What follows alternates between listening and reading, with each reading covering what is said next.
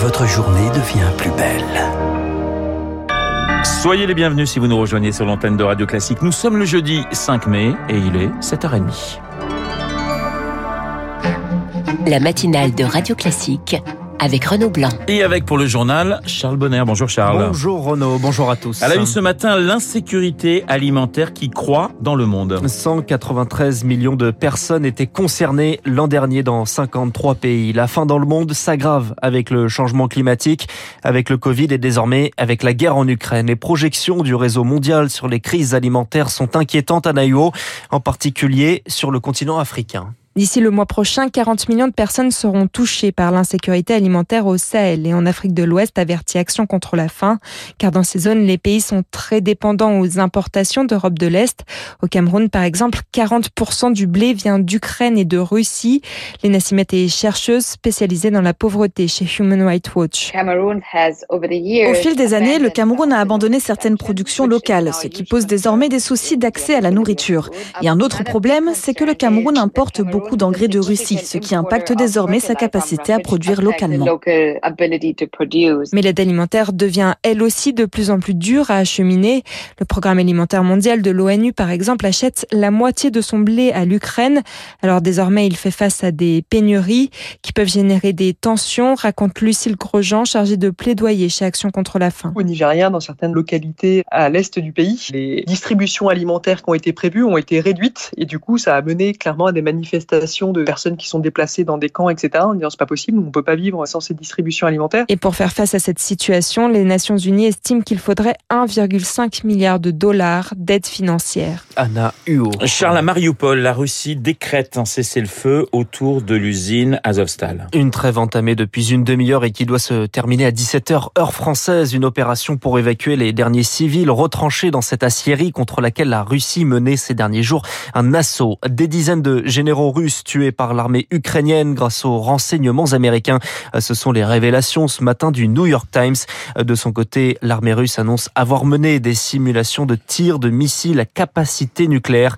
Exercice mené à Kaliningrad, l'enclave russe entre la Pologne et la Lituanie. Et cette situation militaire, eh bien, nous en reparlerons avec mon invité à 8h15, le général Jean-Paul Paloméros, ancien chef d'état-major euh, de l'armée de l'air. Face à un conflit qui dure, eh bien, les Européens peinent à s'entendre sur de nouvelles sanctions. La Commission européenne veut un embargo progressif sur le pétrole russe. C'est le cœur du sixième volet de sanctions. Dans un délai de 6 à 8 mois, plus aucun achat. Un projet que les 27 doivent approuver, mais la Hongrie a annoncé hier sous cette forme, Eric Hoche, c'est non. C'est un projet qui détruirait la sécurité énergétique de la Hongrie, justifie Budapest, qui estime ne pas avoir eu suffisamment de garanties sur ses futurs approvisionnements. Il faut dire qu'elle importe deux tiers de son pétrole depuis la Russie, une dépendance pourtant prise en compte par la Commission européenne. En effet, la Hongrie, mais aussi la Slovaquie se sont vues accorder une dérogation. Elles peuvent continuer à acheter leur or noir à la Russie jusqu'en 2023, alors que les autres Européens doivent arrêter d'ici la fin de l'année. Mais rien n'y fait, Budapest a trop à perdre avec un embargo. Thierry Brosse, expert en énergie. La Hongrie y est très réticente par ses liens très proches avec Vladimir Poutine qu'entretient le leader euh, hongrois, par le fait qu'elle a un tarif d'amis. Si vous achetez votre pétrole ou votre gaz russe à prix d'amis, s'il y a un embargo, demain, vous serez obligé d'acheter sur les marchés et ça, ça va valoir beaucoup plus cher. Ce refus de Budapest pourrait en entraîner d'autres. Parmi les réticents à l'embargo, on peut compter Athènes, Madrid, mais aussi Prague. Cette sixième vague de sanctions semble donc bien mal engagée. En effet, pour l'adopter, l'unanimité est requise. Décryptage d'Eric Kioch, des sanctions à peine annoncées que les cours du baril de Brent et américain gagnaient 4% chacun. L'OPEP, qui réunit les grands producteurs de pétrole, se réunit aujourd'hui mais ne devrait pas augmenter la production. Radio Classique, 7h34, on passe à la politique avec les socialistes qui doivent trancher aujourd'hui. Faut-il dire oui à la France insoumise? Un accord de principe est signé avec la direction du parti. Le Conseil national doit le valider ce soir à 19h réunion en présentiel et en visioconférence et qui devrait mettre en lumière les divisions. Hier, Bernard Cazeneuve a annoncé quitter le PS.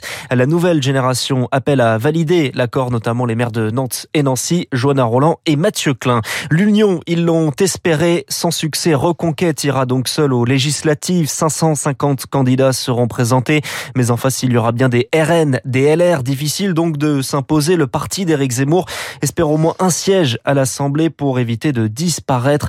Et quand on voit la gauche s'unir, forcément, on est envieux. Stanislas Rigaud, le porte-parole de Génération Z, veut tout de même y croire. C'est vrai que le, contraste est assez frappant entre ce qui peut se faire à gauche euh, ou voir l'extrême gauche entre le Parti communiste, Jean-Luc Mélenchon, etc., etc., et ce qui se passe euh, dans le plan national. Évidemment que ce sera rude, que sans alliance, le plan national sera affaibli, que de fait, notre mouvement reconquête aura beaucoup plus de mal, sera beaucoup plus dur. J'ai quand même encore évidemment une once d'espoir que certains euh, acceptent de discuter dans cette dernière dernière ligne droite. Le but n'est pas de, de nous euh, de, de, fusionner, le but est juste d'avoir un accord en se disant il y a deux blocs particulièrement menaçants en face si nous ne sommes pas unis, c'est ces deux blocs-là qui l'emporteront aux législatives et ce sera une catastrophe pour le pays. Stanislas Rigaud avec Charles Ducrot et du côté de la majorité, une première liste de candidats se fait encore attendre, publiée normalement aujourd'hui ou demain selon le Figaro. Éric Dupont-Moretti ne sera finalement pas candidat dans le Nord. Euh, Charles, deux nouveaux variants d'Omicron responsables d'une nouvelle vague en Afrique du Sud. C'est l'analyse de l'OMS qui voit le rôle des variants BA4 et BA5, des sous-sous-variants dont on ne sait pas s'ils sont plus dangereux,